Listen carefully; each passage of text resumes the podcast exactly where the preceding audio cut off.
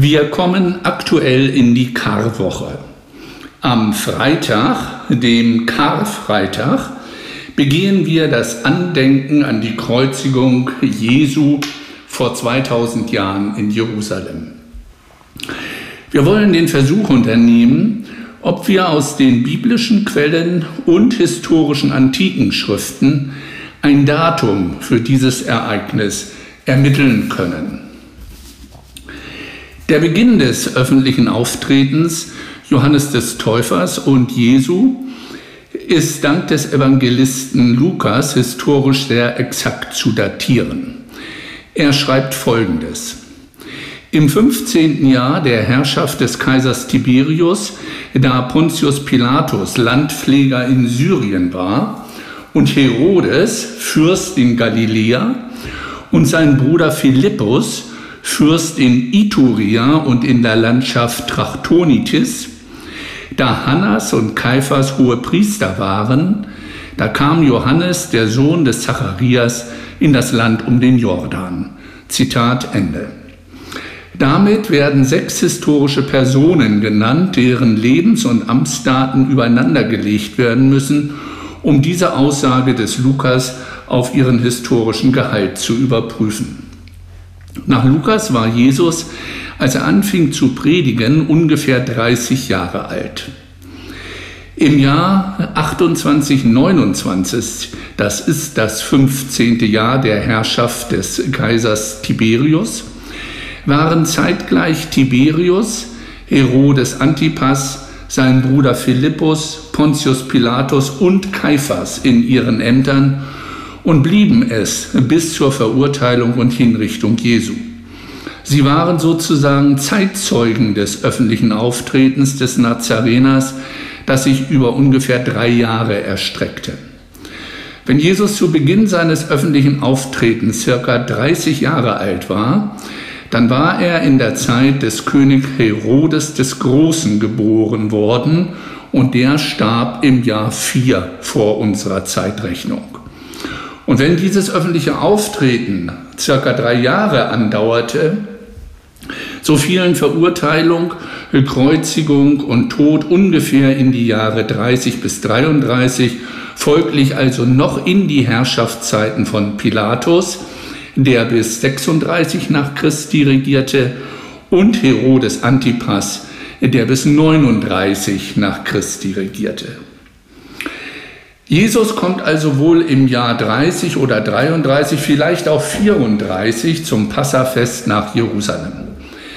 Die römischen Besatzungstruppen unter dem Befehl ihres Präfekten Pontius Pilatus haben alle Hände voll zu tun, um den großen Zuspruch von Pilgern zu kontrollieren und Ruhe und Ordnung in der Stadt zu gewährleisten.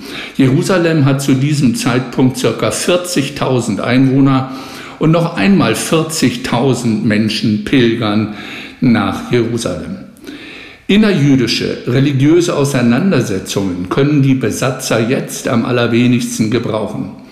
Hinzu kommt, dass die Römer mit ihrer Vorstellungswelt von Religion, Kultur und Politik dem Grunde nach zu keinem Zeitpunkt Zugang zur jüdischen Vorstellungswelt gefunden haben. Sie bleibt ihnen fremd. Dem römischen Polytheismus steht der jüdische Monotheismus gegenüber. Und mit den Predigten Jesu, äh, die auf Duldung, Barmherzigkeit, Nächsten oder sogar Feindesliebe gerichtet sind, können sie gar nichts anfangen. Die Bergpredigt ist für Rom unvorstellbar. So verstehen sie auch nicht die religiösen Diskussionen zwischen den Anhängern des Nazareners und den Sadduzäern bzw. Pharisiern. Auf Ruhe und politische Stabilität bedacht, argwöhnen sie dahinter nur den Hang zum Hochverrat, vor allem von Seiten der Zeloten, äh, die die Befreiung durch den erwarteten Messias als Befreiung von der römischen Besatzung deuten. In dieser explosiven religiösen, kulturellen und politischen Mischung eskalieren die Dinge. Es kommt zum Passafest zur Katastrophe. Pontius Pilatus, sonst in seinem Amtssitz in Caesarea am im Mittelmeer, kommt nach Jerusalem. Auch Herodes Antipas Landesfürst von Galiläa ist in der Stadt, hat jedoch in Judäa nichts zu sagen. Statthalter von Syrien mit Sitz in Antiochia ist zu dieser Zeit Publius Pomponius Flaccus. Kaiphas ist hoher Priester.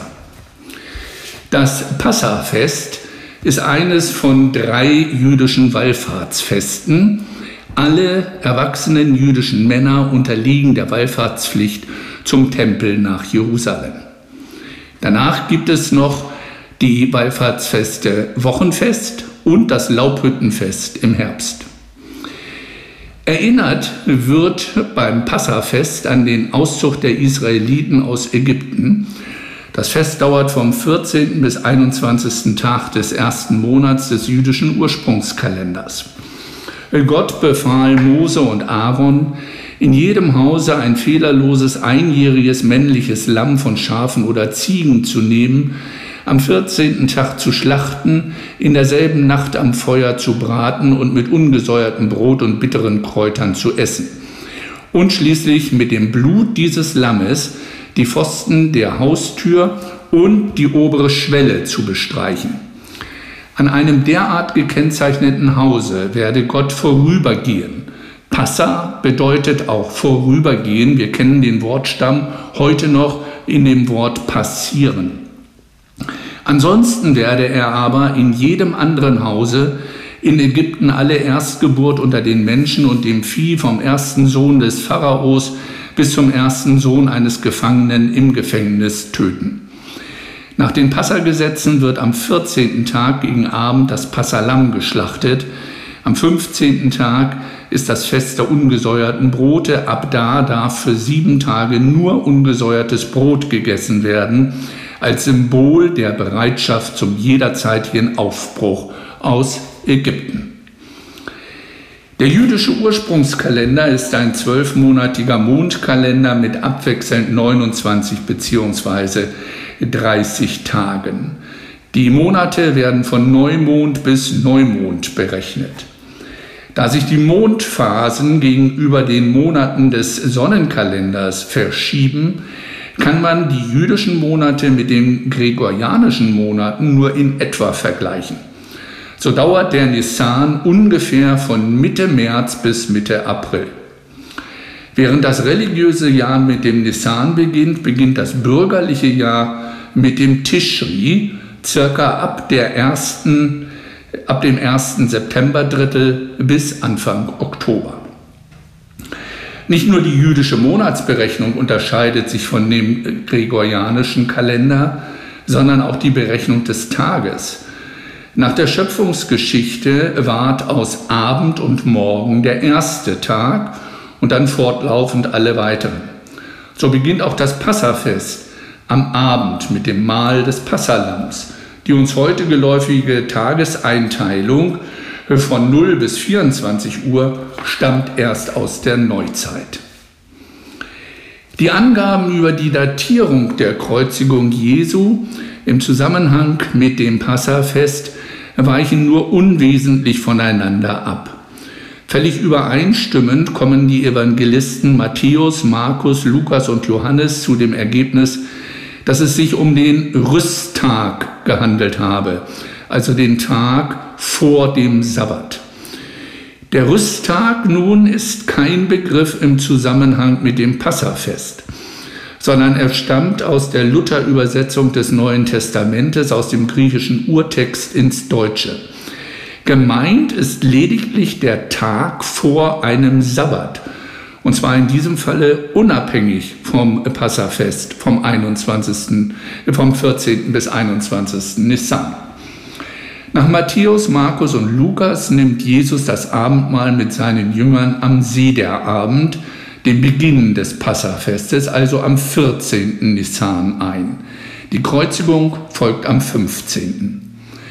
Davon abweichend erwähnt Johannes, dass das Abendmahl vor Ostern, also vor dem Sederabend stattgefunden habe, die Kreuzigung also am 14. Nissan, der zugleich Rüsttag zu einem großen Sabbat gewesen sei, in diesem Falle zu dem Passa-Sabbat.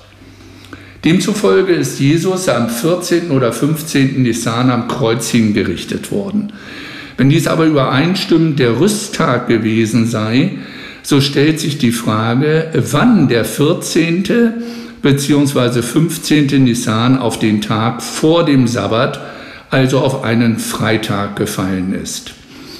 Für den 14. Nisan ist dies im Jahr 33 und für den 15. Nisan in den Jahren 30, 31 und 34 der Fall.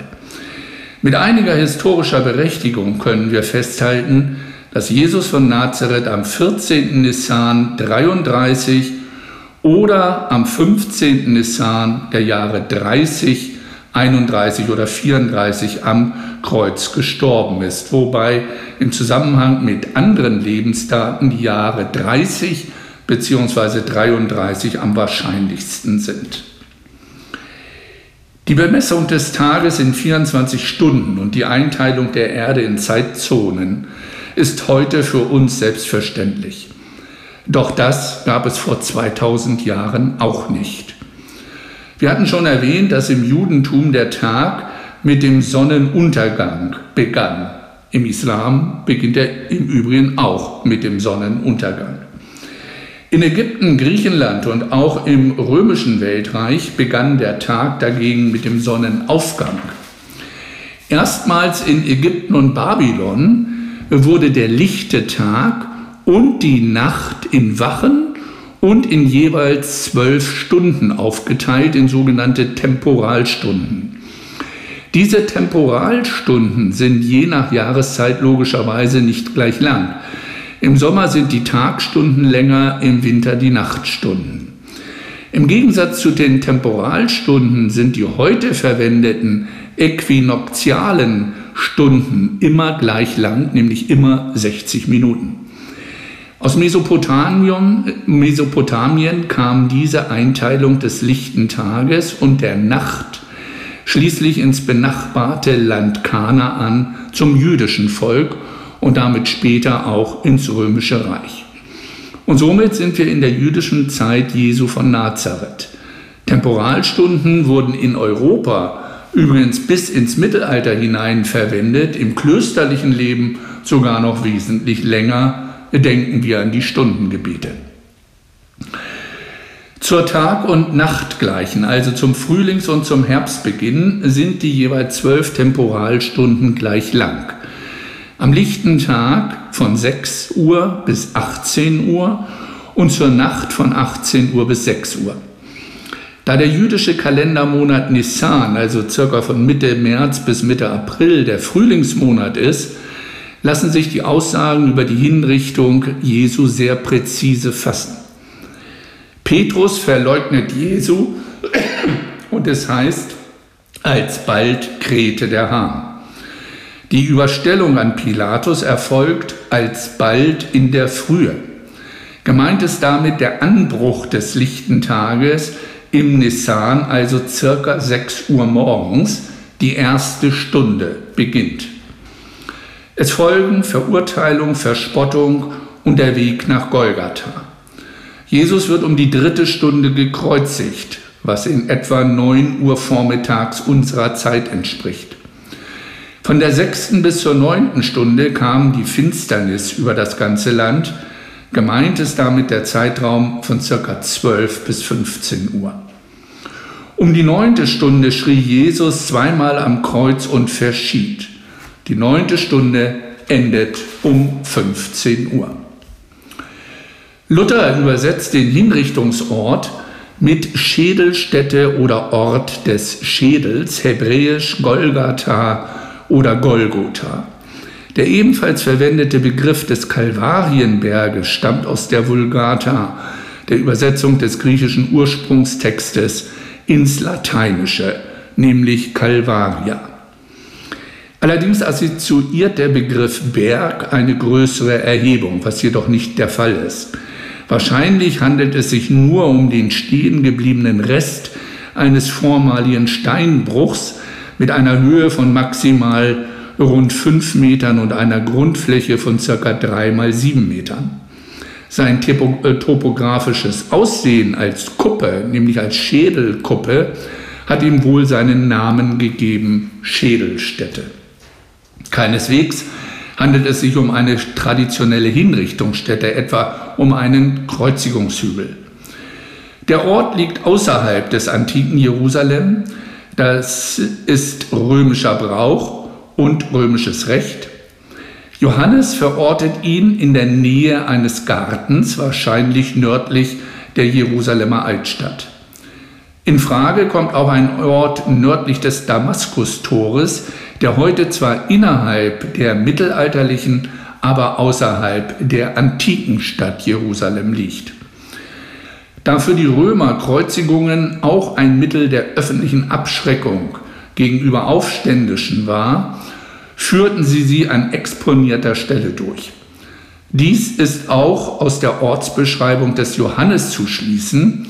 Er schreibt, diese Überschrift lasen viele Juden, denn die Stätte, da Jesus gekreuzigt ward, war nahe bei der Stadt, wahrscheinlich gelegen an einer nördlichen Zuwegung nach Jerusalem, einer Stelle also, an der gerade durch das Passafest auch viele Pilger aus dem Norden vorbeikamen.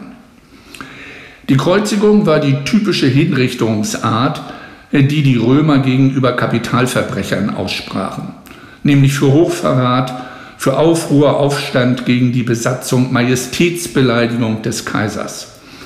In Judäa um das Jahr 30 konnte sie nur der römische Präfekt aussprechen.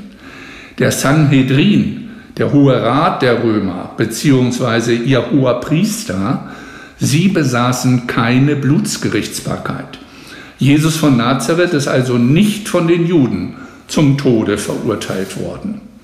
Er wurde vom römischen Präfekten Pontius Pilatus, der für Judäa zuständig war und dem Statthalter in Syrien in Antiochia unterstand, nach römischem Recht und nicht nach jüdischem Recht verurteilt.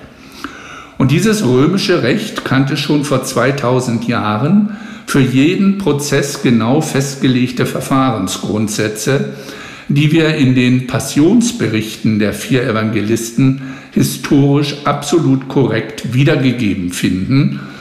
Etliche Verfahrensgrundsätze des römischen Strafrechtes sind auch heute noch Bestandteil des deutschen Strafrechtes. Nach dem von Kaiser Augustus erlassenen Majestätsgesetz dem Lex Julia de Majestate, war es im römischen Recht reich verboten, ohne Genehmigung des Kaisers einen Königstitel zu führen. Daher waren auch Herodes Antipas, Archelaus und Philippus, die Söhne des im Jahr 4 vor unserer Zeitrechnung verstorbenen Herodes des Großen, lediglich Landesfürsten geworden, nicht aber Könige oder Teilkönige.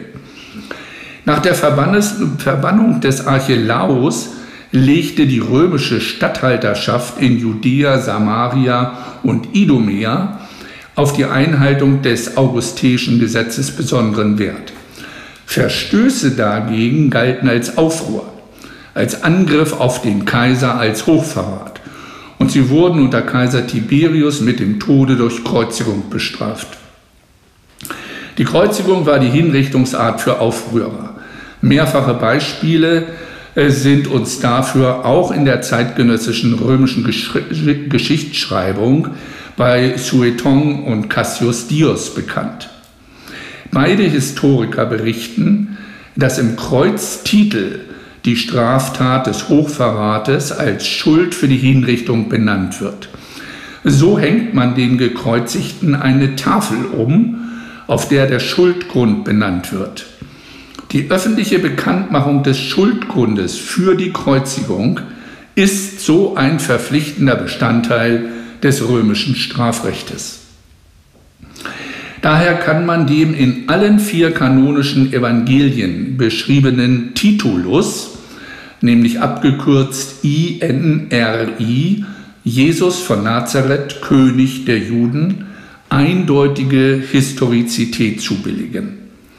Matthäus und Markus erwähnen sogar explizit den Inhalt der Bestimmung des römischen Strafrechtes für die öffentliche Bekanntmachung des Schuldgrundes. Matthäus, der von Beruf Zöllner ist und damit des Schreibens, Lesens und Rechnens mächtig ist, er ist durchaus auch vertraut mit den römischen Geflogenheiten. Matthäus schreibt, und oben zu seinen Häupten setzten sie die Ursache seines Todes. Zitat Ende. Markus wird noch deutlicher. Er schreibt, und es war oben über ihm geschrieben, was man ihm Schuld gab, nämlich der König der Juden. Der Titulus Crucis ist also juristisch zu verstehen und leitet sich aus dem römischen Strafrecht ab.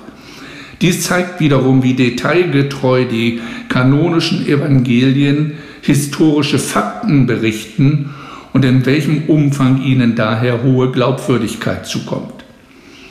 Die Jesus vor Pilatus als ein Feind des Kaisers denunzierenden Sadduzäer und Schriftgelehrten wussten als Angehörige der Tempelaristokratie sehr wohl um diese römischen Gesetze insbesondere von der Strafandrohung bei Aufruhr und Hochverrat gegen den Kaiser. Dagegen war der religiöse Messiasanspruch auch unter jüdischen Gesichtspunkten nicht todeswürdig.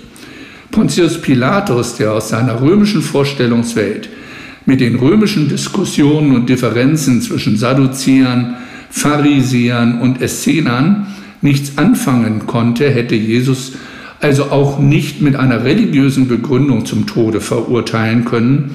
Für ihn als Römer galt die Staatsräson. Plausibel erscheint diese Abfolge insbesondere unter Berücksichtigung der vorangegangenen Tempelreinigung, die wir gerade am vergangenen Sonntag, dem Palmsonntag, begangen haben. Sie ist der letzte Anlass, wenn auch nicht die alleinige Ursache, der Anklage Jesu durch die jüdische Priesteraristokratie, denn dadurch wurde ihre unmittelbare wirtschaftliche Basis aus dem Tempeldienst angegriffen, nämlich der Zwangsumtausch der römischen Umlaufmünzen in die tyrische Doppeldrachme mit einem erhöhten Silbergehalt, die Tempelsteuer, der Kauf der Opfertiere nur gegen die hohe Tempelwährung oder vertragliche Absicherungen mit Zuchtbetrieben für die Belieferung des Tempels mit kultisch reinen Tieren. Die jüdische Aristokratie war eng mit diesem Tempelkult verbunden, und zwar sowohl ideell als auch materiell. Es handelte sich um einen strukturell kommerzialisierten Tempeldienst, an dem gerade die Sadduzäer als erklärte Gegner Jesu verdienten und die sich jetzt von Jesus angegriffen und provoziert fühlten, denn er hatte die Tische der Geldwechsler und Taubenverkäufer umgestoßen. So griffen sie die Denunziation auf, denunzierten Jesus beim römischen Präfekten als ein Feind des Kaisers. Der Vorwurf des Aufruhrs und des Hochverrates war damit in der Welt. Und Pilatus, den zum Passafest mit seinen zahlreichen Pilgern in der überfüllten Stadt Jerusalem nichts wichtiger war als Ruhe und Ordnung, ergriff diesen Vorwurf auf und sprach das Todesurteil, begründet mit dem Verstoß gegen römisches Recht, der König der Juden. Jesus von Nazareth stirbt demnach am 14. Nissan des Jahres 33 oder am 15. Nissan des Jahres 30 nachmittags gegen 15 Uhr am Kreuz auf Golgatha nördlich vor den Toren von Jerusalem.